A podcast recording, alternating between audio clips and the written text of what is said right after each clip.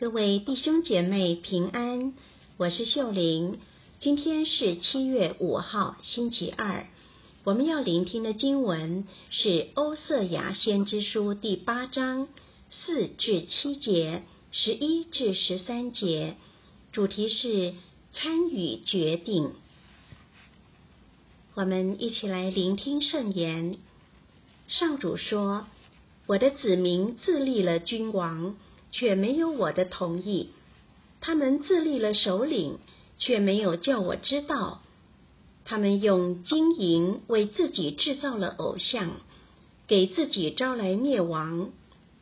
撒玛利亚，我必要除掉你的牛犊，我的怒火必要对他燃起。以色列子民不能自新，要到几时呢？牛犊是工匠制造的。他并不是天主，撒玛利亚的牛犊必定被粉碎。他们既播种了风，收的也必是风。麦子不抽穗，做不成面粉；即使做出面粉来，也必被外邦人吃掉。厄弗那因建筑了许多祭坛，但这些祭坛却只有犯罪的用途。虽然我为他们写了许多法律，却被看作陌生人的废话。让他们奉献燔祭，让他们取吃祭肉，这一切上主都不喜欢。今后他必记住他们的邪恶，必惩罚他们的罪孽，他们必要回到埃及去。世经小帮手。我的子民自立了君王，却没有我的同意；他们自立了首领，却没有叫我知道。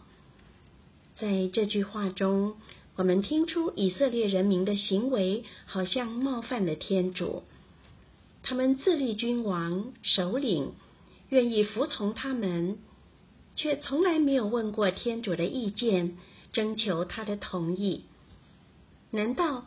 以色列人宁可把自己的命运交在人的手中，却不相信天主才有真正的智慧能力引导他们过更幸福、有意义的生活吗？在对以色列人做出判断以前，让我们想一想：即使我们也像他们一样，选择服从有影响力的人，多过于服从天主。这些有影响力的人，可能是厉害的投资客、政治家、思想家、宗教领袖，或某个生活方式的代言人、网红等。可能是他们的魅力、精神和理念吸引了我们，让我们想模仿他们，而他们的成功就是我们向往的幸福。然而，今天若天主问我们：“你这样着迷于这些人的思想和生活方式，是否有问过我？是否有征求过我的同意？”我们能怎么回答呢？或许我们对天主有刻板印象：天主是神圣的，世俗的事情他不明白，也不会接受。然而，如果细读经文，我们会发现，天主并没有禁止他的人民立君王、首领，他要求他们询问他，只是因为他希望能协助他们挑选最适合带领人民的领袖。天主今天也希望参与我们做的每一个决定，因为他爱我们，也愿意处处协助我们，让我们在生活中做出最好的决定。那么，我们愿意让他参与我们的生命吗？品尝圣言，我的子民自立了君王，却没有我的同意；自立了首领，却没有叫我知道。活出圣言，在做任何决定以前，先邀请天主来到你的选择中。听听他的意见，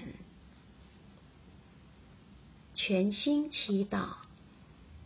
天主感谢你对我们的生命如此感兴趣，愿意参与我们做的每一个决定。希望我们今天都活在圣言的光照下。明天见。